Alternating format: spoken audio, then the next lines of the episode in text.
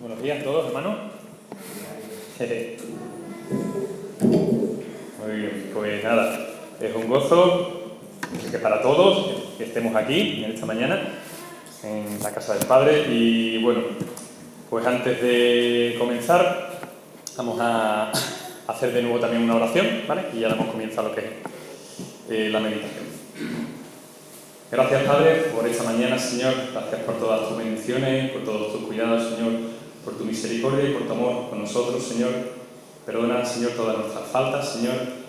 Ayúdanos, Señor, límpianos, Padre, y ayúdanos, Señor, que en esta mañana, Señor, el mensaje sea mensaje directo tuyo, Señor, de tu palabra, pueda ser yo un instrumento, Señor, en el que cada uno, Señor, de los que estamos aquí, podamos oír tu voz, Señor, y podamos escucharla enseñanza práctica, Señor, que tienes para, para nosotros, para nuestra vida, Señor, aquello que tú quieres que cambiemos, Señor, te pedimos que nos ayudes, Señor, a aprovechar, Señor, esta mañana, Señor. Gracias, Padre bendito. En tu nombre precioso. Amén. Bueno, pues ha leído nuestra hermana Karen, Éxodo 28. Dice el, capítulo, el versículo primero que ha leído, dice, harás que tu hermano, junto a sus hijos, se acerquen para ti, que, para que sean mis sacerdotes entre los hijos de, Israel. Hoy, de lo que queremos en esta mañana hablar, es sobre los sacerdotes. Los sacerdotes y también del templo. Dice un versículo también en Éxodo, dice, en el Éxodo 24, Entonces Jehová dijo a Moisés, Sube a mi monte y espera allá, y te daré tablas de piedra con la ley y los mandamientos que he escrito para enseñarles. Este texto, también de, como he dicho, del libro de Éxodo, no va, hacer más bien referencia a que el texto con el que estamos, eh, vamos a, hablar en esta mañana es palabra de Dios, porque es el, texto que el mismo Dios dio a Moisés en, el, en el Sinaí y cosas que Dios quería decirnos y que nosotros necesitábamos saber. Básicamente para poder mantener una relación con Él.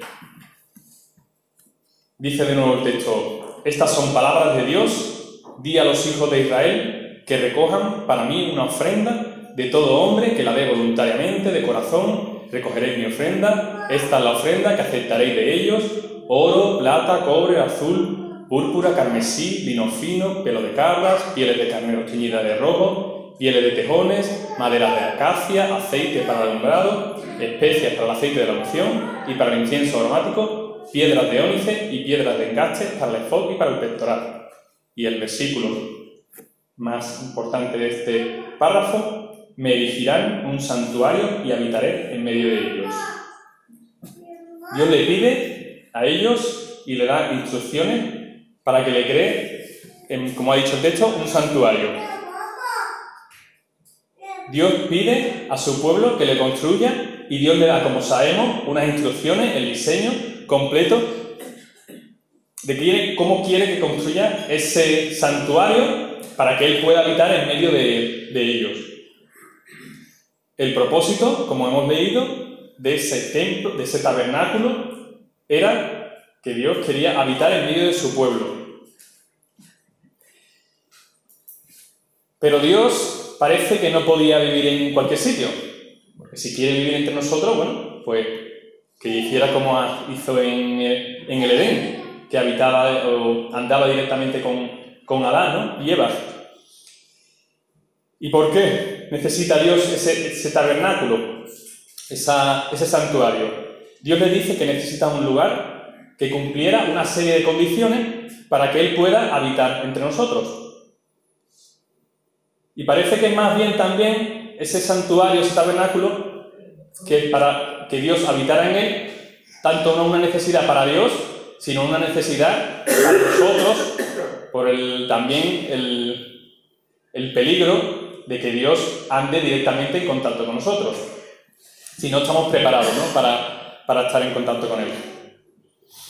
Dios dice, necesita un lugar que cumpla una serie de condiciones para que Él pueda estar con nosotros. Los planos y materiales, Dios dio el diseño, unas instrucciones para construir ese santuario en el que Dios residiría en medio de su pueblo. ¿Y ese por qué? ¿Por qué Dios le dice que quiere que le cree un santuario? No era por necesidad de él, de Dios era su deseo. Dios deseaba, quería habitar en medio de su pueblo. Para nosotros sí era una necesidad, para Dios era un deseo el habitar en medio de nosotros. Es como su amor, el amor de Dios por nosotros, es por pura gracia, no espera nada a cambio. En cambio, nuestro amor hacia Dios, si es un poco, no es tan puro como el de Dios, es más egoísta, si esperamos algo a cambio, si esperamos que cubra todas nuestras necesidades, y Él además lo hace porque Él quiere. Dios dice que elijamos un santuario, Dios quiere estar con nosotros, en medio de su pueblo, pero es necesario una serie de condiciones para que el Dios creador, infinito, santo y perfecto pueda vivir con nosotros, con todas nuestras faltas imperfecciones, que todos sabemos, que son muchas y obvias. El ejemplo que muchas veces se pone sería como poner algo precioso, muy valioso, en una pocilga. La comparación nos deja a nosotros un poquito en, en mal lugar la pocilga es nuestro mundo y nosotros somos los cochinitos. Y siempre pensamos, como dice el texto, en alguna joya, en un diamante, ¿no?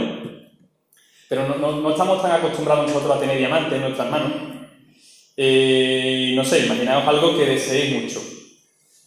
Ponía aquí, por poner diferentes cosas, pues un coche último modelo eléctrico Tesla, que vale un pastizal, te lo han regalado, ahí lo tienes delante de tu puerta, un coche precioso, o te han regalado el último, eh, un traje precioso, súper caro, que te queda de lujo, eh, o algo que entendemos, yo creo que entendemos todos, más bien aquí no, no hacemos excepciones. Una bolsa con 100 millones de euros. ¿Eh? Una bolsa con 100 millones de euros. Y ya los ojos se nos encienden más, yo creo, que con, que con lo otro, ¿no? Y seguro que a nosotros no se nos ocurriría, y con el vestido más precioso que nos han podido regalar, que nos queda mejor que Cenicienta, ni el coche más precioso que han podido hacer, ni la bolsa de los, con los 100 millones de euros, se nos ocurriría colocarlo en medio de una pocilla. Seguro que buscaríamos un lugar especial, un lugar incluso casi secreto, bien resguardado del frío, del calor. Ahí seríamos capaces de mirar hasta el porcentaje de humedad que le hiciera falta para que no se estropee. E incluso, por supuesto, no dejaríamos que cualquiera lo tocara. Y menos de cualquier manera, que lo tocara encima estando sucio. Esa idea, hermano, yo creo que todos la tenemos muy clara y creo que hasta un niño inconscientemente haría eso. Algo que tiene muy valioso no vas a tenerlo en cualquier sitio y no vas a dejarlo que cualquier persona lo toque. ¿Qué pasaría ahora con el Dios creador de todo? Que aunque no lo entendamos, o aunque digamos que sí lo entendemos, con nuestra boca, mejor nuestra mente y nuestro corazón lo entiende, Él, el que ha creado todo, lógicamente es más valioso que todo lo creado, todo el dinero del mundo, que todo lo, que puedas imaginar existir en esta Tierra, más valioso es el que lo ha creado y tiene la capacidad de crearlo de cero, crear todo. ¿no? Que crear un universo infinito y maravilloso tiene mucho más valor de lo que podamos pensar. Por lo que lo que verdaderamente importa, lo que verdaderamente es valioso, es Él, porque es el, el origen de todo, cuyo valor no podemos ni imaginar ni entender. Dios, está claro, yo creo que ya queda claro, es más valioso que los miles de millones de euros que podamos tener ahora mismo en nuestra cuenta. Eh, ¿Dónde entonces algo tan valioso como es el creador de todo lo que existe? ¿Dónde deberíamos ponerlo? ¿Y cómo deberíamos acercarnos o incluso tocarlo?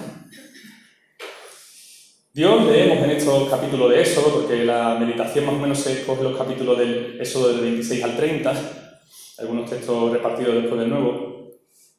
Dice, Dios en sus primeros contactos con el hombre le pide a este que lo construya un tabernáculo, como hemos dicho. Un tabernáculo es una tienda de campaña muy grande, con las medidas que venían en el, en el Éxodo, en el libro. Hecha, dice, de cortinas, de cortinas de lino. Lo de azul, púrpura y carmesí, yo me enteré, había relativamente poco, yo entendía que eran materiales y son tintes para el lino, que le daban el color, ¿vale? Y luego estaba recubierta con pieles de animales, para cubrirlas, para protegerlas, ¿vale? Estructura de madera, recubierta de metales preciosos como el, la plata, el oro, el bronce, el cobre. Ese es el lugar que Dios le pide a su pueblo para que él pueda, entre comillas, colocarse en medio de ellos y formar parte de ellos. Porque como hemos dicho, ese es el deseo de Dios. Dios desea habitar en medio de nosotros. Dentro de esa tienda, ahí eh, del tabernáculo, del santuario, había muchos muebles, como el mobiliario del, tabernáculo. Había una caja de aproximadamente tiene medio metro de alto y medio metro de largo, eh, que sabéis cómo se llama, que es el arca del testimonio. Hecha de madera, recubierta de oro, una preciosidad. Y dice el texto, allí pondrás el testimonio que yo te daré, le dice Dios a Moisés. En ese arca entonces que había, entre otras cosas, primeramente, ese cofre de tesoro, de madera y oro, iba la palabra que Dios les había dado, guardada como un tesoro en el interior del santuario donde Dios mismo habitaba. Dios comienza a apuntarnos dónde están los verdaderos tesoros. Hoy nosotros tenemos a nuestra Biblia, eh, que no está mal, la tenemos por cualquier lado, eh, a veces no la tratamos tan bien como se merece, son un poquito descuidados, aunque lo importante es que la leamos. Pero mirad el respeto que había en ese momento hacia el texto sagrado, colocado en medio de un cofre de oro, en medio del lugar santísimo donde nadie podía acceder o solo el sumo sacerdote una vez al año. Allí estaba la palabra de Dios. Es como si tuviéramos nuestra Biblia, igual, guardada en una preciosa caja de oro. Y cualquiera que se acercara, que lo viera, cuando llegara a tu casa, diría, bueno, menudo tesoro. El tesoro ya en sí es la caja. La caja es una preciosidad, menudo tesoro es la caja, ¿no? Se quedaría contemplando esa preciosa caja. Y al comentarle que no, que lo valioso no es la caja de oro, sino lo valioso es lo que está dentro. Persona diría, bueno, entonces si lo de oro, preciosidad, caja, no es lo más valioso, lo de dentro ya tiene que ser mucho más valioso que, el, que el envoltorio. Y abre esa persona el cofre y se encuentra un libro o unas tablas. Y seguro que su cara sería un poco de sorpresa y pensaría, bueno, al menos este libro pues, será un libro muy especial, o, eh, el dueño, pues, eh, o para su dueño sería algo muy especial, o cuando éramos más jóvenes, veíamos, vemos las películas, diríamos un libro mágico, un libro de cuentos, con poder. Y cuando uno reconoce el valor del libro que está contemplando, lógicamente el envoltorio, esa, esa caja de oro y madera, se queda en nada, ¿no? Eh, cuando sabes que lo que tienes ahí son los planes y pensamientos del Dios escritos, pues esa caja de oro pues se queda en, sin valor. No es un libro lógicamente mágico, es un libro divino, un libro celestial, y no debería estar, de estar en cualquier sitio. Debería de estar en un sitio de honor para nosotros, pero sobre todo en un sitio en el que pudiera cumplir su función. Aunque muy a menudo se nos olvide, hermano, pues que somos seres que nos acostumbramos muy fácilmente a las cosas. Este libro, aunque digamos que lo entendemos y todo, tiene un valor incalculable, más de lo que podemos imaginar, como hemos dicho, más que la bolsa de miles de millones de euros que podamos tener. Si tuviéramos en una habitación bolsas y bolsas con miles de millones de euros y una Biblia al lado, hermanos, y te dejaran dentro y miraras a un lado a otro a ver qué pasaría en tu interior, a ver qué pasaría con esa bolsa de millones de euros o la Biblia al ladito.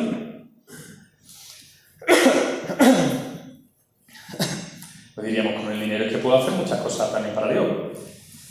No cualquier persona podía entrar, como hemos dicho, en el tabernáculo y menos de cualquier forma. Recordemos nosotros que nosotros mismos no dejaríamos entrar a nadie para ver nuestro tesoro más valioso, y menos de cualquier forma. Esa persona necesitaría un, base, pase especial, que nosotros, ya que somos los dueños, le daríamos, ¿no? Esa persona pues debería reunir una serie de condiciones para que nosotros podamos confiar en ella y dejar ver ese tesoro, ¿no? Para que los hombres se dieran cuenta y respetaran ese lugar en el que Dios había elegido residir, Dios mismo tuvo que prohibir la entrada a todos, bajo pena de muerte. Solo algunos, como hemos dicho, con una serie de requisitos y condiciones e instrucciones podían entrar. Nosotros también sabemos, hermano, que si a los hombres no le ponemos normas, terminan cargándose cualquier cosa que tú les des. Si no, déjale tú lo más valioso que tú tengas a una multitud de personas, seguro que tú serías capaz de defender eso tan valioso que tienes hasta con tu vida. Me vino a la mente también el texto que, suele explicar lo que ocurre también muchas veces entre los seres humanos y la palabra de Dios. Muchas veces es maltratada y pisoteada, dice el Evangelio de Mateo, ni echéis vuestras perlas delante de los cerdos, no sea que las pisoteen. Pues muchas veces la palabra de Dios se encuentra así, como una perla pisoteada entre cerdos. La palabra de Dios, aunque es accesible a todos, no todos pueden ver su belleza y su poder, solo aquellos sobre los que Dios eh, ha, visto que cumplen esa serie de, condiciones. Allí dice, sigue diciendo el texto, allí me reuniré con los hijos de Israel y el lugar será santificado con mi, con mi gloria. Santificaré el tabernáculo de reunión y el altar. También santificaré a Aarón y a sus hijos para que sean mis sacerdotes. En el lugar en el que Dios se encontraba con sus hijos, allí en el santuario, estaba la presencia de Dios, que la presencia de Dios santificaba todo lo que tocaba, el santuario, el mueble, todo lo mobiliario que hubiera, los mismos sacerdotes, quedaban santificados ante la presencia de Dios. La presencia de Dios purifica, y volvamos de nuevo al tesoro más valioso que podamos tener, a ese precioso coche, a esa bolsa con 100 millones de euros, como si ese tesoro tuviera incluso el poder de darnos eh, parte de su dignidad y valor. Como que se, nos pegara algo de él, ¿no? Al estar en contacto con, con ese tesoro tan valioso para nosotros, como quedamos prendados, ¿no? Cautivados, ¿no? Me imagino eso, a la persona contemplando esas bolsas de, miles de millones y contemplándola, iluminándose el rostro, aunque no por buenos motivos, bueno, y, queda como su, mente y su corazón quedan prendados ¿no? de ese, del valor de ese tesoro. ¿Qué impacto entonces debería tener, o imaginaos qué impacto debería tener el contemplar al único, como hemos dicho, y verdadero tesoro, que es el Dios creador de todo. Porque el contemplar y ver a Dios, que Dios nos dé permiso para y entrada a su presencia, eh, incluso eso, estar en presencia de Dios, entre comillas, es porque Dios te ha dado ese pase especial. Y es como si Dios nos diera incluso parte de su honra, porque has visto que cumple esa serie de requisitos que necesitas para estar delante de Él, en su presencia, delante de su trono. Y seguro, y debería, si tienes ese contacto directo con Dios cara a cara, tu vida debería quedar impactada. Dice el texto que serás santificado, purificado con su presencia. Hermanos, Dios, cumpliendo la serie de condiciones que veremos ahora, te ha considerado digno de entrar a la presencia del Rey del universo, delante de su trono. ¿Cómo te sentirías si te dieran, si te dan ese honor, no? Si te dan el honor de presentarte delante de cualquier persona que tú seas fan, algún cantante o alguna persona que tú valores mucho, Pues ¿cómo te sentirías delante del mismo creador de todo? Honor, que hemos dicho, que tienes. Y encima no estás ahí porque te hayas colado o porque tú quieras entrar, no, estás ahí porque es expreso deseo del rey de que estés ahí delante. Era el mismo rey el que quería verte. No eras tú el que quería ver al rey, era el rey el que deseaba verte en su presencia. Somos privilegiados y nos debería de llenar de honra y dignidad que el gran rey desee y quiera tenernos en su presencia. Además, el rey, sabemos, encima, el rey que lo tiene todo, que tiene todo lo más valioso que puede existir, nos considera como su especial tesoro. Ese contacto directo con el gran rey nos eleva y nos coloca en un lugar superior, debido al aprecio, vamos a llamarlo así, que es el gran rey tiene por nosotros. ¿Crees que se puede ir a la presencia del rey de cualquier forma? Mejor dicho, ¿se merece el rey que vayas de cualquier manera para estar con él? ¿Sería mucho pedir al menos que te prepararas para la ocasión? Los sacerdotes, para entrar a la presencia de Dios, a su santuario, debían vestir, como ya sabéis, de una determinada forma. Dice el texto, a las vestiduras sagradas a Aarón, tu hermano, que le den honra y hermosura. Las vestiduras que harán son estas, el pectoral, el pectoral, el el manto, la túnica bordada, la mitra y el cinturón. Vemos un vestuario específico con un material precioso y valioso. debían llevar esa ropa para poder presentarse delante de Dios, delante del rey. No valía cualquier prenda, no valía cualquier forma, debían llevar la, ropa correcta que Dios les había diseñado, que Dios les había establecido. Ropa, vamos a decir, que les preparaba para la ocasión. Y esa ropa, hermanos, no estaba, como ya sabéis, no estaba a disposición de todos. Solo los que cumplían los requisitos que Dios pedía. Una ropa hecha, hermanos, de oro con tintes de azul, púrpura, carmesí y bien torcido y piedras preciosas que también llevaba en el, en el, en el, el que era una túnica cortita, ahí llevaban piedras preciosas. Y realmente vemos que no es una ropa cualquiera, ni a disposición de cualquiera. No cualquiera podía permitirse el, comprar un semejante prenda, ¿no? Pero llevar esa ropa te otorgaba ya una dignidad. Y no por los materiales preciosos que hayamos dicho, que no pueden mejorar a la persona, el interior de la persona, sino por lo que significaba el que tú llevaras esa ropa. Porque esa ropa, ese uniforme, te consideraba digno para ver al gran rey. Te daba acceso a él y todos podían ver que tú tenías acceso al trono.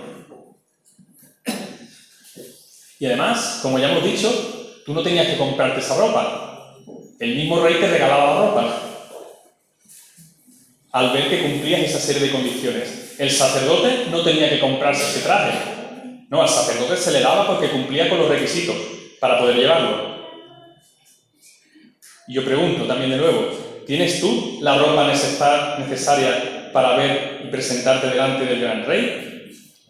¿Crees que cumple los requisitos para que el mismo rey te la regale para poder estar en su presencia? Una vez que el sacerdote cumplía con los requisitos para poder llevar la ropa, ya como hemos dicho, ya tenía acceso a la presencia del Dios Santo. Yo me imagino que ese sacerdote, si comprendía el lugar al que estaba entrando, debía ir asustado. No cualquier persona ni es capaz o tiene acceso a la presencia del gran rey. Debía ir un poquito asustado, presentarse delante del rey en su santuario.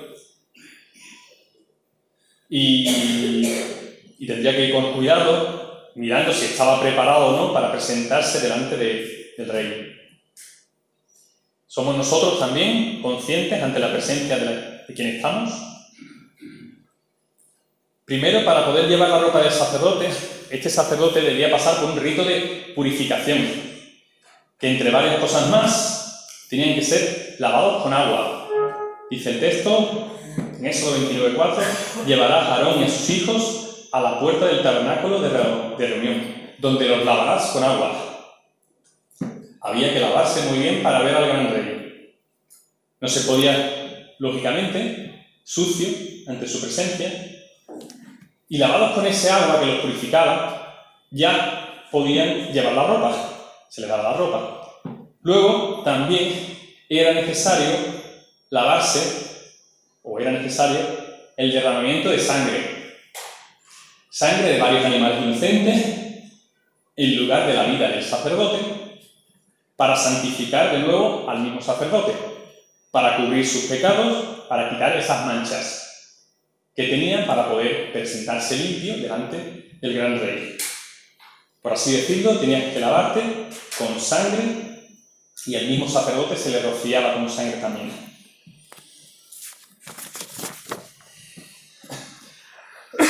Tras la limpieza con el agua y limpieza con la sangre, luego se derramaba sobre ellos el aceite de la unción.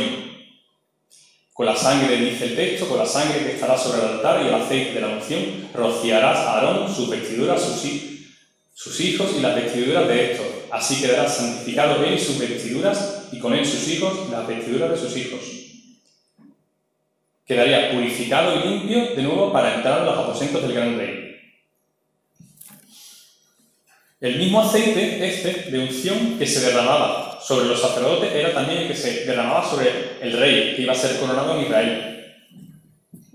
Y por último ya, última parte del rito, tenían que hacer una comida a la puerta del tabernáculo. Los sacerdotes debían comer la carne del animal, de un animal que se había sacrificado, de la consagración, para por la expiación de sus pecados, y acompañarlos con pan. Dice el texto, tomarás el carnero de las consagraciones y cocerás su carne en un lugar santo. Aarón y sus hijos comerán la carne del carnero y el pan que estará en el canastillo. A la puerta del tabernáculo de reunión comerán aquellas cosas con las cuales se hizo expiación para ordenarlo y consagrarlo. Hermano, yo pregunto, ¿no suenan estas imágenes de limpieza con agua, limpieza con sangre y unción con aceite? Incluso comer en la mesa carne y pan también. ¿Qué tareas principales tenía el sacerdote cuando entraba a la presencia del rey? Pues los sacerdotes debían interceder entre el pueblo y el rey. Porque como ya hemos dicho, no todo el pueblo estaba preparado para presentarse delante del rey. En la misma ropa del sacerdote que me decía aquí en el, en el, en el ¿sí? llevaba dos piedras preciosas también, eh, con los nombres de las doce tribus de Israel. El sacerdote, como ya hemos dicho, intercedía delante del rey por sus hermanos. El sacerdote, como ya sabéis, era el que hacía los sacrificios a Dios, sacrificios por él mismo y por sus hermanos, sacrificios de acción de gracia y de peticiones de perdón por sus pecados. Diariamente había establecido sacrificios Dice aquí, bueno, el texto de, tenían un sacrificio continuo diario y a eso había que sumarle todos los sacrificios que traían todo el pueblo por los pecados que habíamos cometido, por las acciones de gracia que el pueblo traía.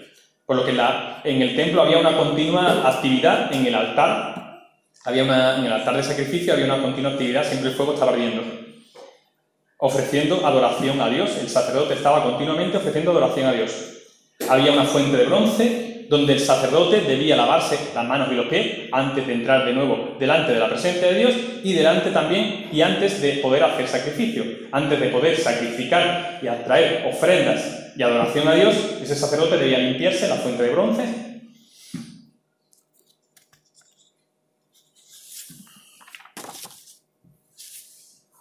para poder traer, como hemos dicho, sacrificios y alabanza al trono del rey.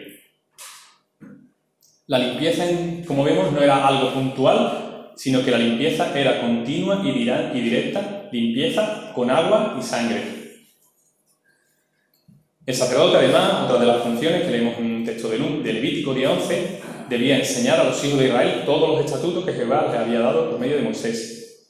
Y ya por último, una de las últimas funciones también que el sacerdote tenía, junto con sus ayudantes, que eran los levitas, que tenían a cargo el cuidado pues, del templo, Tendréis el cuidado, dice el número 18.5, tendréis el cuidado del santuario y el cuidado del altar, para que no venga más la ira sobre los hijos de Israel. Vemos, como ya hemos dicho, que había mucha actividad en ese templo. los sacerdotes tenían bastante ocupación, bastante actividades. Y ahora, hermanos, hay un punto de inflexión, un punto y aparte.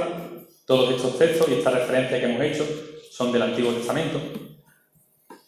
Pasamos ahora al texto del Nuevo Testamento. Llega nuestro Señor Jesucristo y se acabó el sacerdote, los sacrificios, sacerdotes, ni ropas especiales, ya no hay necesidad del, templo, tabernáculo. Pero vemos como Cristo, cuando llega, parece también cumplir esos requisitos del sacerdote. Es ungido con aceite, porque toda la referencia de unción con aceite, miraba también en los textos, en textos de estudio, hacen referencia a la unción del Espíritu Santo cuando al rey, incluso mismo al rey David, o en el Nuevo Testamento, la unción del aceite era la unción del Espíritu Santo. Nuestro Señor Jesucristo también fue lavado con agua en el Jordán, aunque sin necesidad, lógicamente, de limpieza. Se presentó, también hubo derramamiento de sangre, él mismo fue sacerdote y víctima a la vez. ¿Y qué pasa entonces ahora con ese sacerdocio y con ese templo o tabernáculo? Leemos en la primera carta del apóstol Pedro 2.9, un texto que vosotros también sabéis, pero vosotros sois linaje escogido, real sacerdocio, nación santa, pueblo adquirido por Dios, para que anunciéis las virtudes de aquel que os llamó de las tinieblas absoluta mirada. Y también el apóstol Juan, texto que yo recordaba, que había leído, en el capítulo 1, versículo 5-6, dice, al que nos ama, nos ha lavado de nuestros pecados con su sangre y nos hizo reyes y sacerdotes para Dios. Hermanos, eh, nosotros somos sacerdotes y somos herederos de esos mismos sacerdotes que hemos estado hablando del Antiguo Testamento. Necesitamos también una ropa especial, una serie de condiciones para poder entrar a la presencia del Rey. También necesitamos unos vestidos. Dice Romanos 13, 14, vestidos del Señor Jesucristo. Dice Efesios 4, 24, vestidos del nuevo hombre creado según Dios. Tenemos una, lógicamente, una ropa necesaria para presentarnos delante del Rey, que el mismo Rey, como pasaba con el sacerdote, nos daba. También tenemos el mismo rito de purificación. Tenemos el agua del bautismo, tenemos la limpieza con la sangre, con la sangre de nuestro Señor Jesucristo, tenemos la unción del aceite, que es la unción con el Espíritu Santo, tenemos la participación de la mesa, de la, de la carne del Cordero, el Cordero de Dios. ¿Y qué pasa también con el templo tabernáculo? Un texto, lógicamente, que todos sabéis. Primera de Corintios 3.16. A ver si alguien se me adelanta. ¿Qué dice 1 Corintios 3:16? Muy bien. ¿Acaso no sabéis que sois templo de Dios y que el Espíritu de Dios está en vosotros? Hermanos, sigue habiendo ese mismo santuario del que hemos hablado. Perdón, me acerca mucho. Sigue existiendo ese santuario, ese tabernáculo, ese templo, donde el Dios creador sigue residiendo Y ese, ese templo, ese santuario, como hemos leído, somos nosotros mismos, en nuestro propio cuerpo.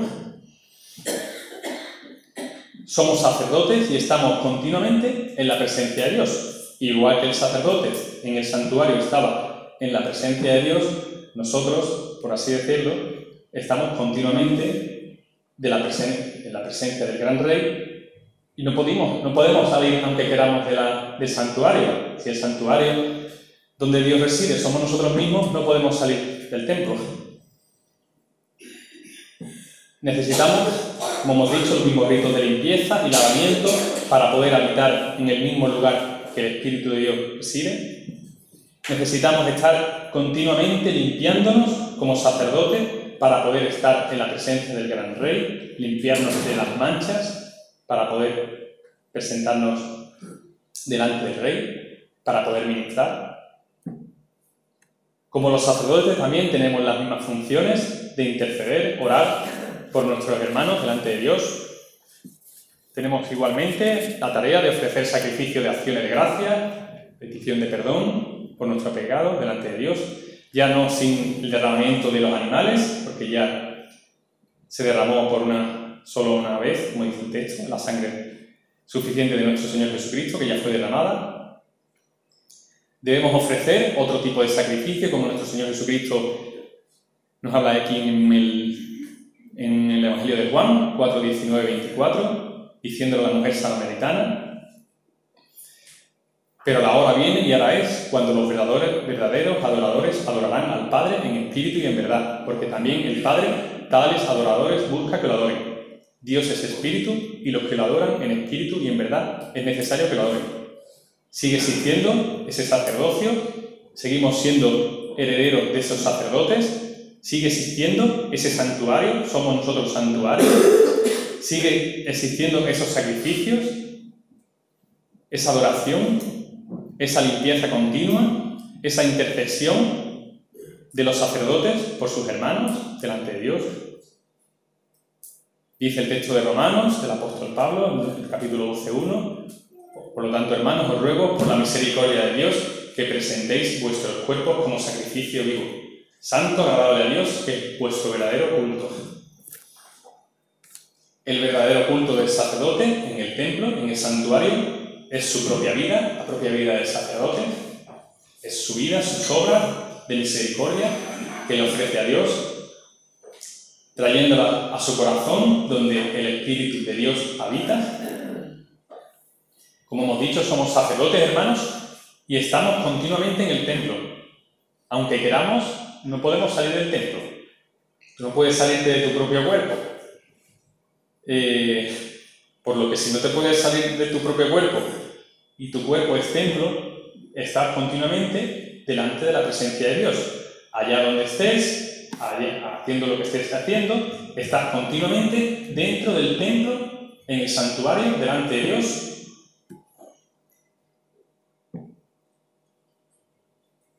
Porque tú eres mismo, tú mismo eres el, el santuario y el sacerdote que entra en ese santuario. Y si, estamos en el templo, pues debemos mirarnos cómo llevamos la ropa, mirarnos qué manchas tenemos, que puedan ofender, ofender al gran rey. Nuestra vida al completo, como hemos dicho, es una ofrenda a Dios. Debemos cuidar qué ofrendas y sacrificios ofrecemos a Dios con nuestra vida, con nuestras acciones y pensamientos. Como hemos dicho, no hay nada de lo que hagamos que no lo hagamos dentro del santuario de Dios. Seamos conscientes, hermanos, que cualquier cosa que hagamos, cualquier cosa que pensemos, estamos delante de la presencia del gran rey. Como el sacerdote, como el sumo sacerdote, dentro del lugar santísimo, estaba delante de la presencia de Dios, nosotros continuamente estamos delante de la presencia de Dios. Por lo que cada acción que hagamos, debemos mirar muy bien lo que estemos haciendo, Debemos mirar muy bien de no convertirnos en sacerdotes con ropas sucias y manchadas, imaginaos, presentados delante del rey con toda la ropa sucia.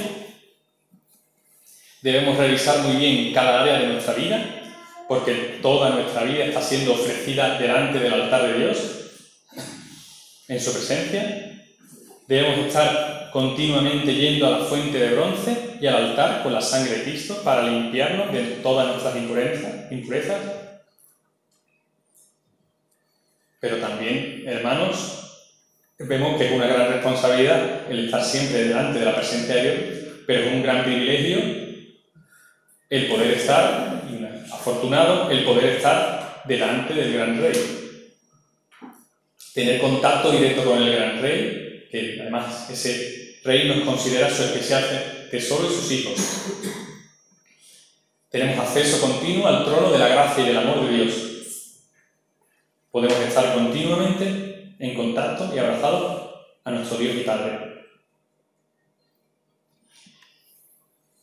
En estos textos, hermanos, que ya estoy acabando, eh, pues quería también cantar cuando estemos en el Antiguo Testamento, estemos leyendo sobre el los sacerdotes, sobre los sacrificios, sobre el templo, que seamos conscientes de que eso que parece que no, como que queda lejos de nosotros, que no se aplica a nosotros, eh, y es todo lo contrario, porque dice el texto de Hebreo que todo eso era figura y sombra de lo que había de venir después de Cristo.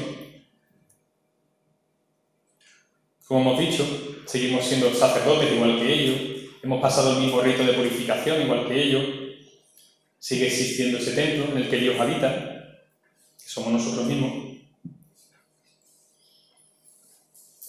Por lo que quiero que rogamos también eh, a Dios que nos ayude cuando estemos leyendo esos textos también en el Antiguo Testamento, veamos esas aplicaciones que Dios nos puede, que Dios nos enseña, su palabra,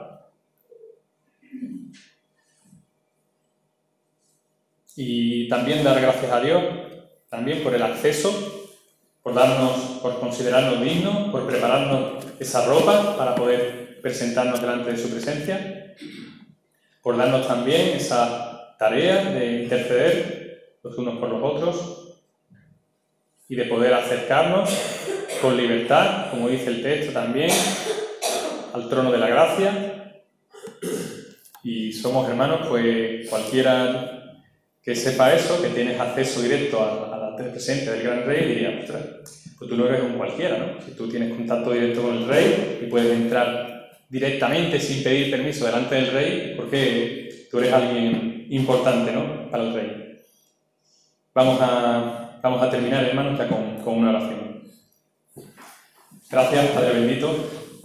Gracias, Señor, y Rey nuestro, Padre, perdónanos, Señor, Ayúdanos, Señor, a, entender tu palabra, Señor, y a poder aplicarla, Señor, en nuestras vidas, Señor, a ser conscientes, Señor, que somos sacerdotes, Señor, estamos continuamente delante tuya, Señor, que venimos a ofrecerte, Señor, lo mejor que tenemos, Padre, ayúdanos, Señor, a servirte, Señor, a disfrutar de todos los frutos, Señor, que también, y privilegios y tesoros, que es estar delante de tu presencia, esos frutos del Espíritu, ese amor, ese gozo, ese amor incondicional que tú tienes por nosotros, Señor. Estaremos eternamente agradecidos. También otro tesoro que es el estar en tu presencia. Estaremos eternamente, una vida eterna. Gracias, Señor, por, por amarnos, por buscarnos, por considerarnos dignos y buscarnos, darnos la ropa, Señor, necesaria para estar delante tuya y contigo, Señor. Gracias por todas tus bendiciones, Padre. En tu nombre precioso. Amén. Hasta aquí, hermano.